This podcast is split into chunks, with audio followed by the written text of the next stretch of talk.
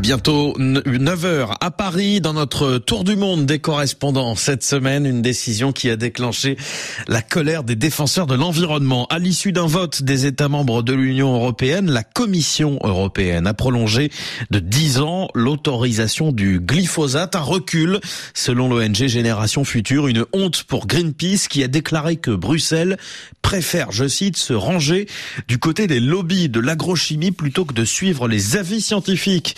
Car depuis 2015, le glyphosate, puissant herbicide, est classé cancérogène probable par l'Organisation mondiale de la santé. Un torrent de critiques s'est notamment déversé contre la France qui s'est abstenue. Emmanuel Macron promettait pourtant en 2017 de le faire interdire sous trois ans. Le ministre français de la transition écologique a lui-même reconnu qu'il aurait préféré un vote contre plutôt qu'une abstention. Outre-Rhin, l'Allemagne ne s'est elle non plus pas prononcée en cause des divisions au sein du gouvernement. Un revers que les écologistes n'entendent pas accepter, Pascal Thibault. Une décision fatale pour la ministre de l'Environnement. Son collègue de l'Agriculture déclare se frotter les yeux et critique une commission européenne qui a décidé d'une prolongation de l'utilisation du glyphosate contre une majorité de la population européenne. C'est un coup dur pour les deux ministres verts. Mais Berlin s'est abstenu à Bruxelles en raison d'une position divergente des libéraux au sein même du gouvernement. Le contrat de coalition stipulait il y a deux ans que le glyphosate serait retiré du marché d'ici la fin 2023.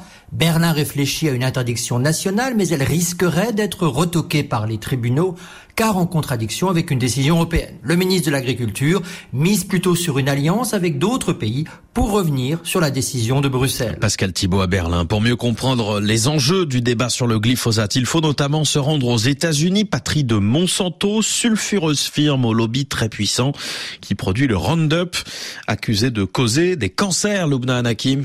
Oui, c'est bien cela et c'est la raison pour laquelle Monsanto et par extension Bayer, qui a racheté le groupe, euh, font face à une avalanche de procès depuis au moins 5 ans ici aux États-Unis. 160 000 procès pour être exact. Bayer a même consacré une enveloppe de 16 milliards de dollars à ces procédures.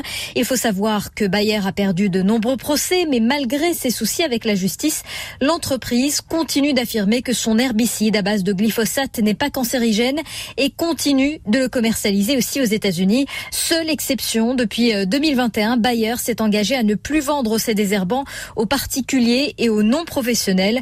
Une situation qui n'entame en rien la popularité de ces produits auprès des agriculteurs américains qui, eux, pulvérisent chaque année près de 150 000 tonnes de glyphosate sur leur culture. Lubna Anaki à New York, au Bénin également, le glyphosate est abondamment utilisé dans les champs. Pas d'interdiction, malgré le combat des écologistes, Jean-Luc Aplogan.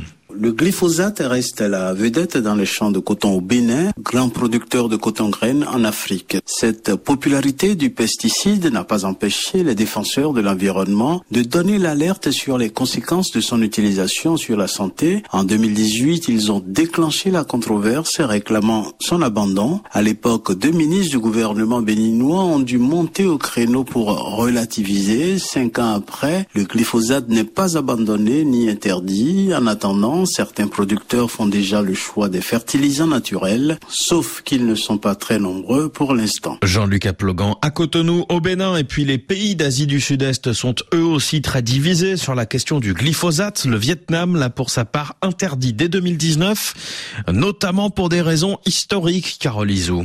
Oui, en 2019, le Vietnam interdit l'usage de tout herbicide à base de glyphosate, notamment celui du Roundup, le désherbant le plus vendu sur le marché mondial, produit par la firme Monsanto.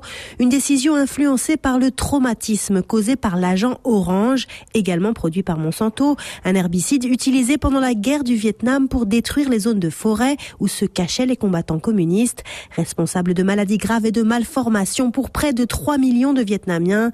La Thaïlande, elle, avait signé l'interdiction en 2019 puis s'est ravisé à quelques jours de l'entrée en vigueur. Une enquête a mis en évidence des efforts de lobbying de la part de la firme Bayer qui a racheté Monsanto en 2018. Quant au Sri Lanka, il avait interdit le glyphosate en 2015, puis il a de nouveau autorisé en 2022 pour améliorer les rendements de la culture du thé dans le pays.